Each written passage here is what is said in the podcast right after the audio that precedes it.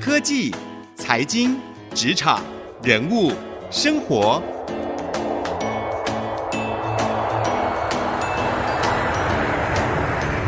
创意领航家。听众朋友您好，欢迎收听 IC 之音主客广播 FM 九七点五创意领航家，我是节目主持人朱楚文。在每一集的创意领航家节目当中，我们都会为您邀请到各行各业领域专家、达人或是老板来跟我们聊聊他在他们领域不一样的看见以及新的趋势。今天呢，我们节目当中哦，要为各位邀请到的是 UL 全球研发技术总监暨 UL 机构荣誉理事汪凯鲁。博士来跟我们聊聊在电池产业趋势的看法。为什么我们要聊电池产业呢？主要的原因哦，就是因为现在电动车越来越热络了。在之前的创意领航家节目当中，我们曾经带领大家一起来探索电动车未来的趋势，也获得了很多听众朋友的回响啊。所以今天我们要更细一步的来讨论。哎，现在大家都在疯 Tesla 啊，疯电动车，或是你也曾经考虑过要换成电动摩托车，或者是呢，现在手机的规格也越来越高了，但是里面的电池，哎，这个安全性或者是它的发展趋势又是如何呢？电动车真的安全吗？它在电池上面，我们有什么样的一些趋势或是安规，我们需要去了解呢？今天的节目，如果您是产品研发人员，特别您是在科技产业的话，或者是您对于电动车很有兴趣，以及呢，你希望能够未来在使用这些科技产品都可以相对的安全的话，今天的节目很适合您的。收听今天呢，马上就来邀请我们的王凯鲁博士来到我们节目当中，跟我们一起聊聊。楚文你好，各位听众大家好，哎，谢谢邀请我来。UL，我想大家应该常常呃那个产品背面翻开来，大概就会看到有 UL 的一个 mark 在上面。那 UL 是一个、呃、超过一百二十五年的公司，呃，是一个美国公司，当初一开始就是以一个非盈利的姿态。那希望就是能够透过一些精油产品的测试，经由一些呃安全标准的开发，来让使用者使用到更安全的产品。那一直一直发展到现在，我们慢慢的扩张，那从非营利组织变成盈利组织，那开始在各个国家有一些实验室也好，有服务的点出现也好。那我们的目的就是希望能够透过标准，透过测试，能够让大众使用到的产品更安全。对，其实 UL 安全试验所是现在美国最有权威，也是世界上从事安全试验和鉴定相对较大的民间的机构啊。呃，我我想应该从这个角度来看了，我们因为一开始是以安全为我们的 mission 的一个组织，对，所以我们跟其他可能测试或是单位不太一样，就是我们有一个研发单位、研发机构，嗯，专门在自己内部就是针对于产品的安全。未来趋势，我我们叫做 safety science 这样的议题来进行一些研究。那很幸运的就是我们在台湾有一个团队，呃，非常强大的团队，在十几年前就开始。我想阴错阳差啦，就是那个时候刚好是锂电池开始大量使用，也开始有一些问题出现。其实我们从一一九八几年就开始就有一个电池安全标准，所以我们就开始投入了跟电池安全相关的研究。那也就在台湾，所以目前因为我是把台湾的研发团队当做是呃电池安全研发的中心。嗯，简单来说，如果我们听众朋友你看到插电的产品上面有看到一个圆圈，然后里面写着 UL。其实呢，就是我们今天邀请到王总监，他所背后的公司就是我们 UL，它就是做所有产品原料、零件、工具、设备的安全认证。只有通过 UL 的严格的检测程序出来的产品，才可以挂上这个标志。刚刚总监有提到锂电池哦，是现在大家很关注的一块，因为越来越多的产品都在使用锂电池，尤其是科技的一些新的产品，大家觉得很酷很炫，其实里面都用锂电池，像是。电动车对不对？是，或者像手机，甚至像飞机，是不是也有用到锂电池的部分？呃，目前并没有真的使用锂电池来飞飞机，但是呃，第一个使用锂电池的客机是七八七。七八七对，但是之前七八七就出事了嘛，对不对？有点 有点令人难过，就是它出现那个电池失火的事件。对，所以你怎么看？因为呃，锂电池感觉应该是未来应用会越来越广泛，一个很重要的一个电池的种类，应该说产品。但是它在使用上面、安全规范上面，现在还是陆陆续续会看到一些嗯出事的新闻哦，是像是波音七八七嘛，它的电池失火。那 Note Seven 之前也有这个电池起火的事件。那你自己怎么看呢？这个锂电池未来安全性上面是会受到挑战的吗？还是说会越来越稳定？这种事件相对会越来越少？我我想从一个基本的角度来看，因为锂电池事实上从开始有这样的想法，一直到呃上市，一直到我们现在使用，也不过三四十年的时间。对，最近有个诺贝尔奖，三位得主，嗯、他们就是因为锂电池的开发得到诺贝尔奖。为什么过了这么久才颁给他们？表示说他们在各个阶段对于锂电池的开发都有它一定的贡献。那也很特别的是，因为锂电池它很特殊的结构。跟它很特殊的一些材料的组合，造成说这三十年来，其实老实说，呃，锂电池它的结构上并没有太大的变化，除了在能量密度上大家开始增加它以外，但是事实上它有一些比较潜在的安全问题还是一直存在着。用比较简单的话来讲，其实锂电池跟其他电池都是一样的氧化还原反应。对锂电池来讲，因为它比较特殊的是，它这样的组合可以造成它会有比较大的能量密度存在，也就是说，你单位的体积或单位的重量，你可以放的能量会更高。但是呢，因为它这个特殊的组合，我刚刚讲过，三十年来其实没有太多的转变，没有太多转变，有一个很大的原因是因为它就是这么恰巧有这样的组合底下有这样的表现出现，内部的结构呢，里面就包含了我们一般知道正极、负极材料。那一个很重要就是它会有一个叫做电解液 （electrolyte） 的东西。它是一个目前来讲，所有市面上绝大部分使用的电池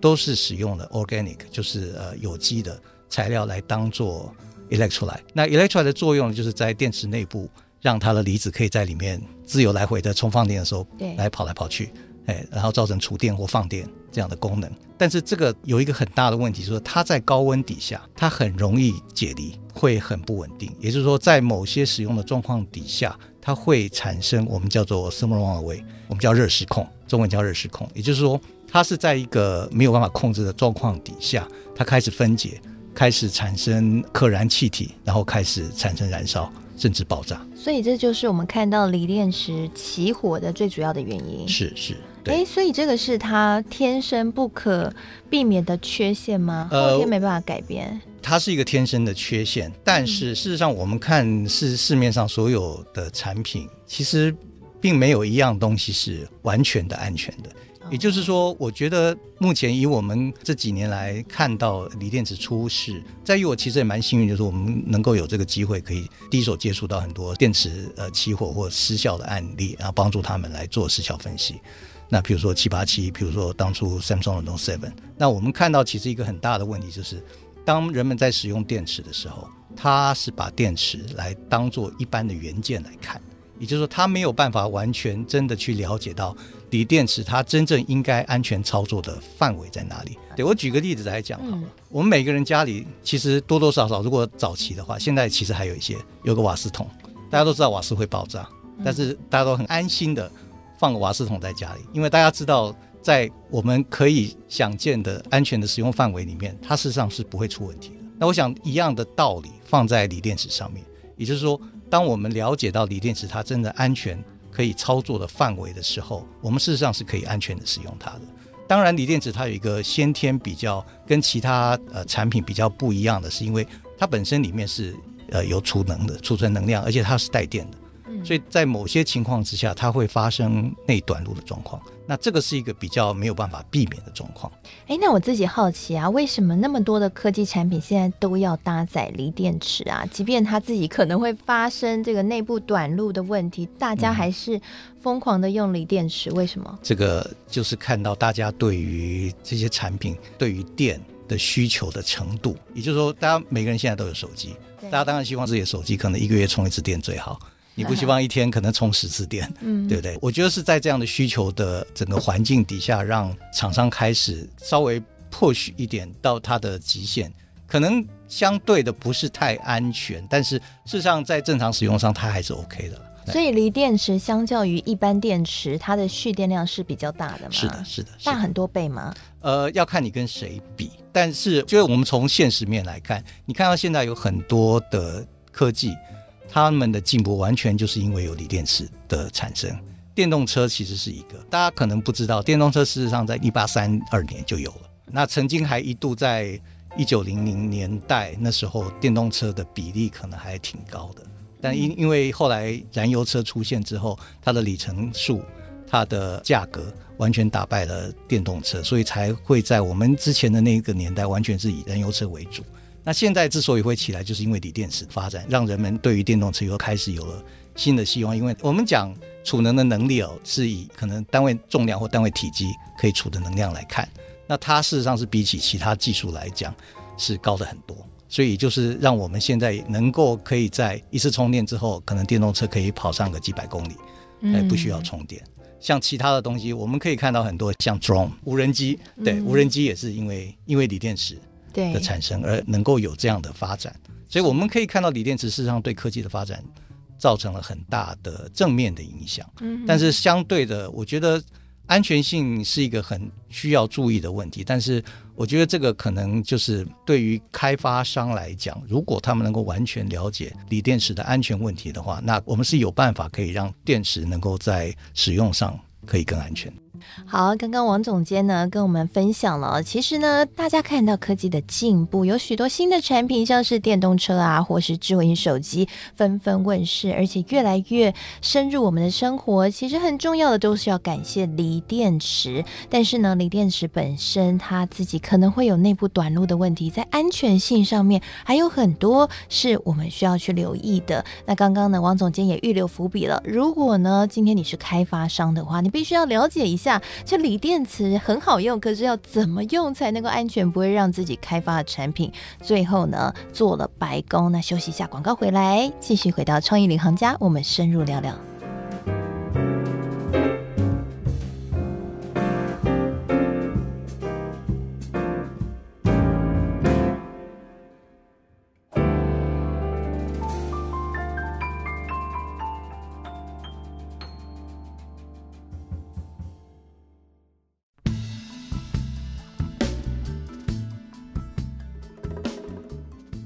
迎回到创意领航家，我是节目主持人朱楚文。今天呢，我们节目为各位邀请到了 UL 全球研发技术总监暨 UL 机构荣誉理事王凯鲁博士，来跟我们聊聊锂电池的趋势以及安全性上面的一些相关的发展啊。那刚刚王总监有跟我们聊到一个很重要的观点哦，就是说锂电池呢，它虽然很好用，可是如果你没有好好的去用，或是不了解它应该怎么用，那很有可能你开发的产品你会误用它，结果造成安全性的问题，最后就没有办法拿到 UL 那个圆圈圈的认证了啊！这个 消费者就不买单了，所以这很重要了。可不可以请总监跟我们聊一下，说，诶，如果我今天在开发产品，那我的产品可能需要用到锂电池，我需要特别注意什么吗？我想这样讲好了，可以控制锂电池安全，它事实上是有三样事情，第一样就是它的设计，第二个就是它的品质。就是制造的时候它的品质，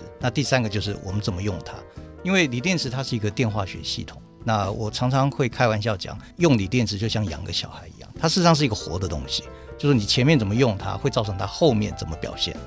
所以呃，也就是说在使用之前，事实上每个锂电池都有它自己不同的 construction 也好，它的材料设计也好，每个厂商它都有它自己不同的配方，所以。最好去了解到怎么使用它会比较安全的方法，还是经由测试。也就是说，我们怎么样经由不同的测试的环境条件，去让锂电池自己来表现出它应该要有这个 performance 也好，它的呃，我们讲 behavior 就是它的表现也好，这个都是可以经由测试来看。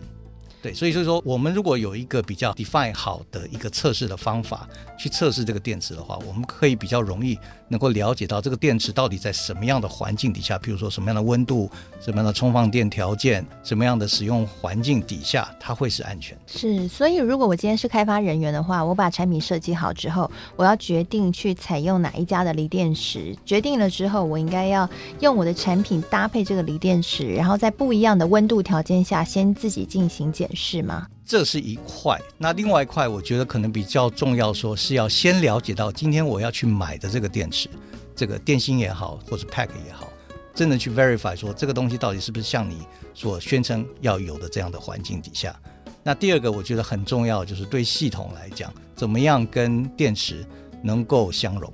相容性是一个很重要的事情。呃，我们叫做 safety boundary。就是这个电池它的安全的这个 boundary 在什么地方？那我在系统使用它的时候，我在使用在这个 boundary 里面，它相对的就会安全很多。所以换句话说，我如果今天正在开发产品的话，我应该先想好我大概要采取哪一家的锂电池，它的范围在哪里，接着再把我设计开发的这个产品要符合这个电池的一个范畴运用的范畴，不然，譬如说我以为它可以在很冷的地方开电动车，结果最后就爆炸了，或者是很热的地方开电动车，对对对对，对很热的地方开电动车，结果它就爆炸了，那就完蛋了。哎，那我自己也很好奇，问一个有点生活但也觉得很有趣的问题哦，所以刚刚讲说锂电池在高温的时候比较容易起火，对不对？它的温度不能太高，呃、对吗？呃，因为它里面是有一些呃有机材料，那这些有机材料事实上在一定的温度底下，嗯、当然要看它的设计，它一定的温度底下它会开始解离。解离之后就会开始自我产生一些反应，所以很低温不会，但是高温会。对，但对锂电池来讲，低温有低温的问题。低温会怎么样？如果太低的话，它充电的时候会有一些我们叫做 lithium plating，就是锂的一些 plating。OK，那甚至会产生一些针尖 dendrite 来产生，会造成短路。哦，所以这也是会造成短路，也会有这个问题。其实，其实现在的电动车开发商他们都了解这样的问题，所以他们会对在电池上面有一些比较好的热管理。比如说在冬天的时候，它自己会加热，哎，在充电对，它会自己加热。哦，好酷。对对对对，那那会有一些散热系统，让它的温度不要太高。OK，所以这是我们可以控制的。是的，是的。那如果今天我是消费者，我买了电动车，那我自己要怎么样去？使用这个电动车，或者说有一些要有一些什么样的 common sense，在对于电池上面做好保护，避免自己受到伤害呢？我觉得这个可能，如果把这样的责任放在一般消费者身上的话，嗯、那就可能就不是一个车商该做的事情了。哦、OK，对，那一个比较好的负责任的车商，应该是要让消费者能够在正常使用的环境底下，不需要担忧到这些问题。嗯，但是相对的，我觉得现在其实我看到的，除了电动车外，因为毕竟在台湾电动车还算少少数，大家事实上手上都有手机。那甚至我也看到很多现在市面上可以买到，譬如说像呃手电筒啊，这些都是有锂电池存在。那这些锂电池虽然它不大，但是一旦出问题的话，事实上还是多多少少会造成一些困扰。哦，所以我们才说手机不要放在厨房，对不对？因为那边的温度如果一高起来，你手机搭载的是锂电池，会有危险。是的。哦，原来是这个原因。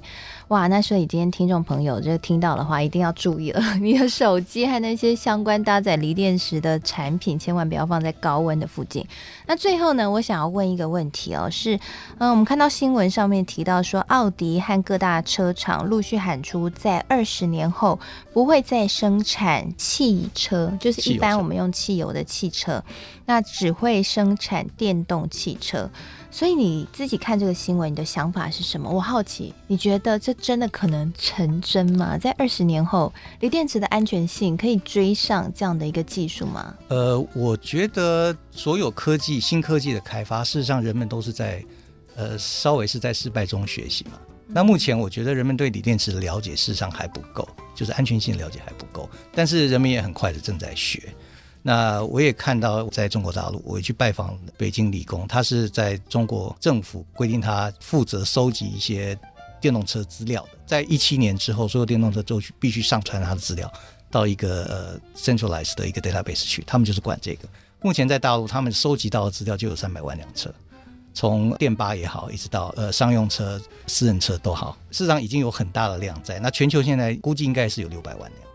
对，那我觉得这样的发展下去，事实上不是不可能，将来全部变成电动车。但是，相对对于车商来讲，他们其实也非常担心，就是在电池的发展底下，因为我们现在看到材料慢慢的趋向越来越高的能量密度。那在这样高能量密度底下，安全性事实上也是一个比较大的问题。那我也去拜访一些车商，他们事实上对这些新的材料，他们也是有一些呃疑虑在，也是有一些担忧在。可能在市场的需求上，他们需要把自己车的里程数增加，所以它必须放能量密度比较高的电池。但相对，他们也是会对于这些电池的安全性有很大的担忧。所以这一点现在还无法解决，对吗？我觉得是可以透过系统的设计，因为老实说，要让一个锂电池起火不是很难的事情。我讲 safety boundary，超过 boundary 它就会起火。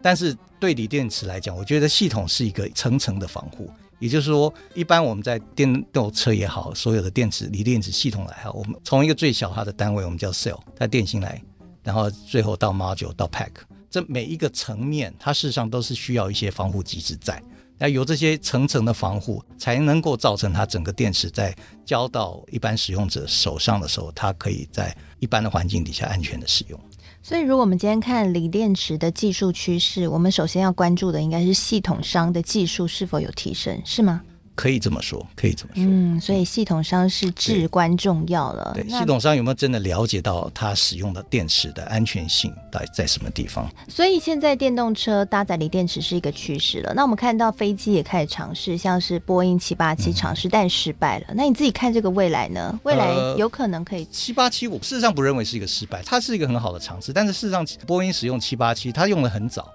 而且它用两颗电池，事实上不是用在它主要跟非常相关的东西。它两颗电池，一颗是用来启动 APU，就是它的发电机；一颗是在它飞机在地上的时候在使用的。所以它飞机飞上天之后，那两颗电池就没有使用。所以当初波音发生问题的时候，事实上它解决的方法也很快，所以它很快就复飞，不会像七三七 MAX 到现在还没有办法飞。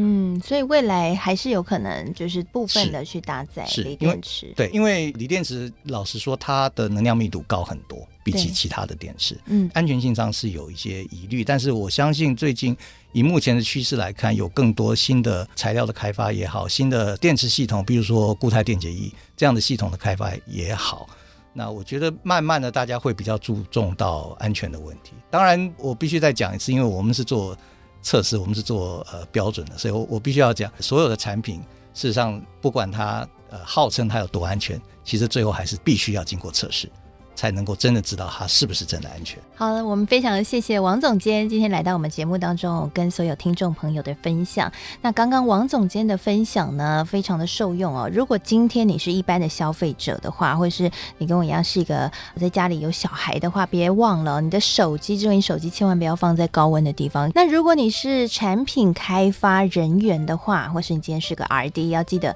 在设计你的产品的时候，要把锂电池它可以运用的范围考量在你的产品设计里面，否则的话，很可能你开发出来的产品希望达到什么样的功效，可是锂电池没有办法配合得上，就会造成做白工了。那另外呢，如果你是投资人的话，我做节目到最后突然发现，投资人也很适合听这一集哦。如果你是投资人的话呢，也感受到了锂电池未来真的是前途无可限量，所以呢，也可以来听我们这一集，来好好的关注一下锂电池未来的趋势发展，祝福大家呢，在这个新的科技浪潮上面都可以找到自己的位置，跟着这个浪潮一起前进。谢谢今天王总监来到我们的节目当中，谢谢，也谢谢所有听众朋友。也，同时呢，我们今天的采访结束了之后，播出之后呢，也会在我的粉丝团搜寻财经主播主持人朱楚文，朱元璋的朱，清楚的楚，文章的文，上面放采访笔记，上面会有今天采访的小故事以及重点整理哦。欢迎你上来跟我们一起互相的交流，谢谢您收听今天的节目，我们下次再会了。